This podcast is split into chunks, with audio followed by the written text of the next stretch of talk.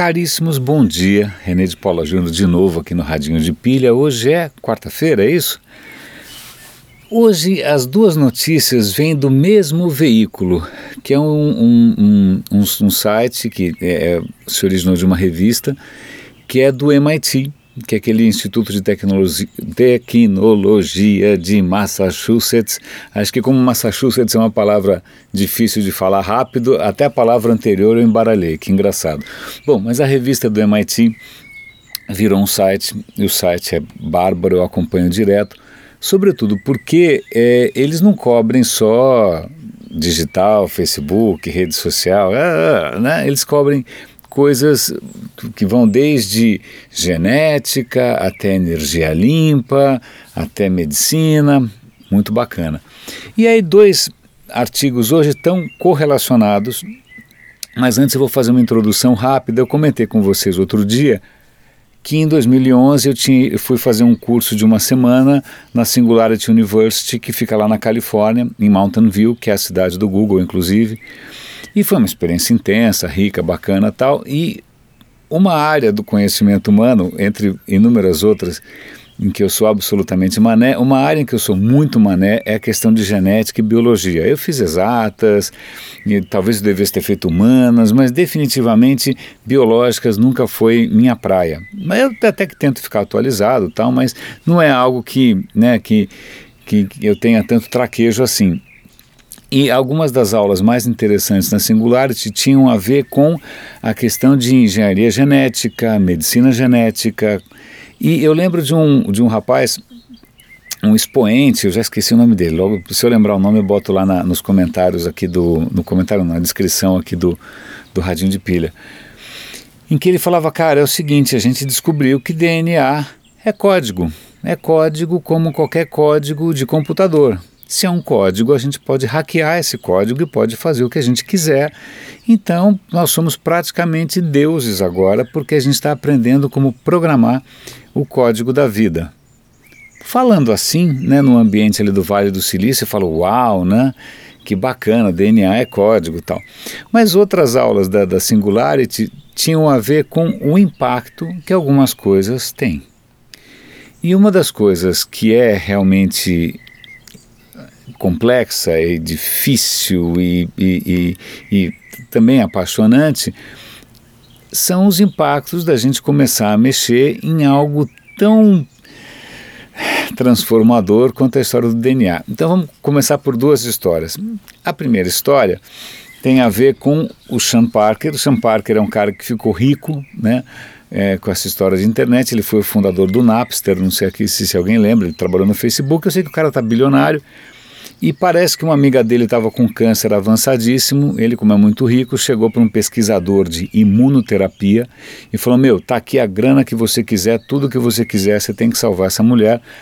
Eu boto você numa ilha, né, com tudo que você precisar. Bom, fizeram isso, a mulher morreu de qualquer maneira, mas esse Sean Parker resolveu dedicar 250 milhões de dólares para pesquisa em imunoterapia. A ideia é como é que você hackeia estou usando aqui a palavra hackeia de propósito, o sistema imunológico de cada um de nós, para que o sistema imunológico combata o câncer.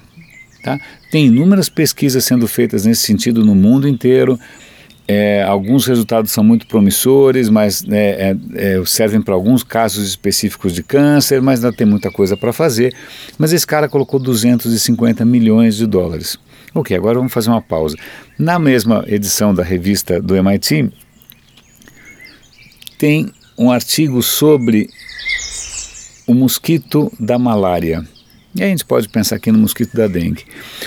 Então, outro milionário do digital, para não dizer bilionário, para não dizer, sei lá, quase trilionário, é, que é o Bill Gates, ele criou com a mulher uma fundação chamada Melinda, Bill e Melinda Gates, acho que é esse o nome da fundação.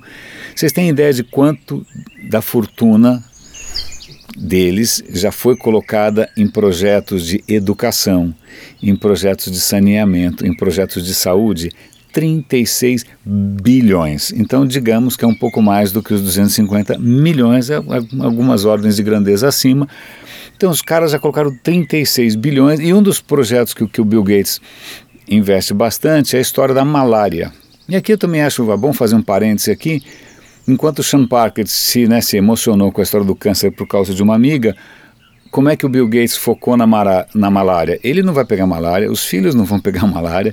Malária não é um problema nos Estados Unidos, ele simplesmente focou em malária porque a malária é provavelmente a maior assassina da espécie humana desde sempre. O pernilongo da malária é, na verdade, o maior inimigo da espécie humana. O, o, total de mortes que a malária causa por ano, e multiplica isso pela história toda da humanidade, é brutal. Então ele escolheu de uma maneira bastante racional e tem ajudado várias pesquisas. Uma pesquisa que ele está ajudando, e é isso que, que, que leva ao questionamento aqui, diz respeito ao seguinte: é possível hoje, já tem, os caras já estão no, nos laboratórios fazendo tal, introduzir alguns genes ou fazer algumas alterações, ou seja, hackear o DNA do pernilongo de maneira que uma determinada mutação, que uma determinada, um determinado código, ele se multiplica entre a população de pernilongos de uma maneira muito mais rápida que o normal, e isso pode levar com extrema facilidade, em questão de pouquíssimo tempo, à extinção completa do pernilongo.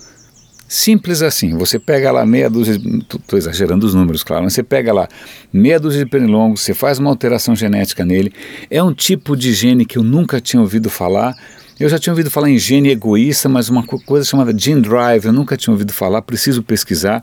Aparentemente é um tipo de gene que é safado e aí ele se multiplica mais do que o normal, né? ele domina mais do que ele deveria dominar, o, o dobro. Então, qualquer alteração carregada por um gene desse tipo, ela se multiplica exponencialmente. É uma progressão geométrica muito rápida.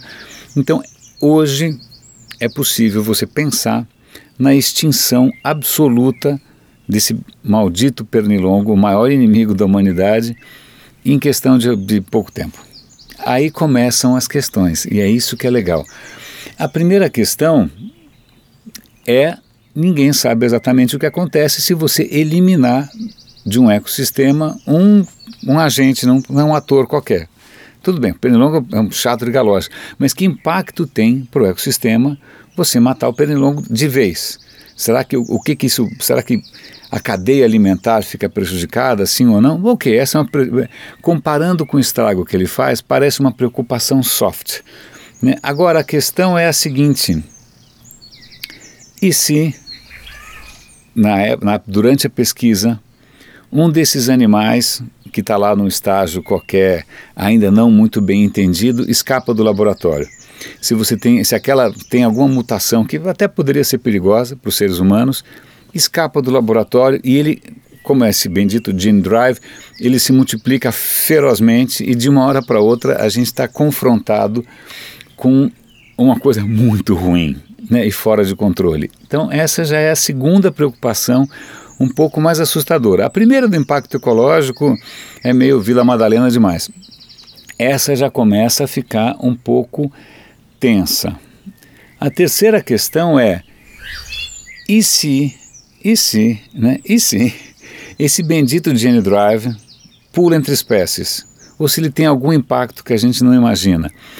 Porque na verdade, embora o DNA seja código, né, e falar assim parece que isso simplifica muito as coisas, é muito complexo. A interação entre genética, epigenética, como o papel de cada gene, a gente está muito longe de entender isso. E por outro lado, embora a gente esteja muito longe de entender o impacto real, está cada vez mais fácil para qualquer pessoa se aventurar a hackear o DNA. Então tem uma técnica hoje, o artigo menciona rapidamente, chamada CRISPR, que é uma técnica que permite que um time muito pequeno de pessoas consiga ir lá né, fazer uma alteração cirúrgica mesmo no DNA e criar o que quiser. Agora, o que quiser, entenda-se por, por exemplo, um supervírus. Por exemplo, o Estado Islâmico pode criar uma super dor de barriga global, pandêmica, matadora, whatever. Ou uns garotos no, numa garagem, também brincando, podem criar alguma maluquice qualquer, seja um vírus, seja uma bactéria, seja uma mutação, que também se propague ensandecidamente e a gente aí já começa a aparecer roteiro de filme de terror. O ponto, na verdade, é esse. Embora pare... o, o resultado final pareça filme de terror, ou ficção científica, a questão é que as ferramentas já estão aí e elas são assustadoramente democráticas. Quer dizer, como sempre, é muito mais fácil você fazer estrago em proporções bíblicas do que você fazer o bem, mesmo que numa escala pequena. Fazer o bem é um troço complexo.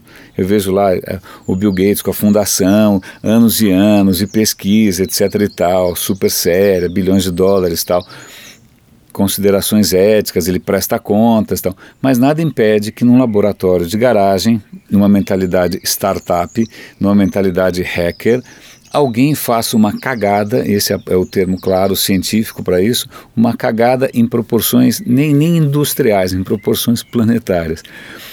Então, é, eu não sei muito bem o que pensar. De novo, quando a gente está falando de malária, a tentação de apelar para uma, uma técnica dessas é muito grande porque o, o, o, tem gente morrendo, simples assim. Né? O, o estrago que está é concreto, é real. Né? O estrago que a malária faz é um drama que prejudica pessoas pobres, em países instáveis, em regiões miseráveis, sem infraestrutura, é muito cruel. Mas, ao mesmo tempo, a tecnologia para combater isso é uma caixa de Pandora e a gente já está abrindo.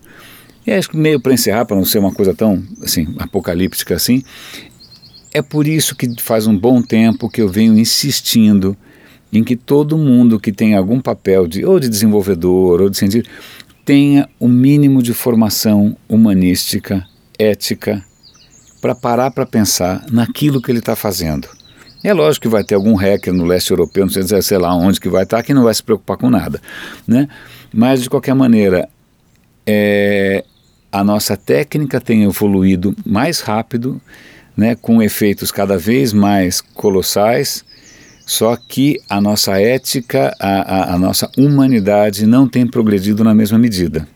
É, isso me preocupa. Caríssimos, René de Paula Júnior, acho que era isso que eu tinha para comentar com vocês.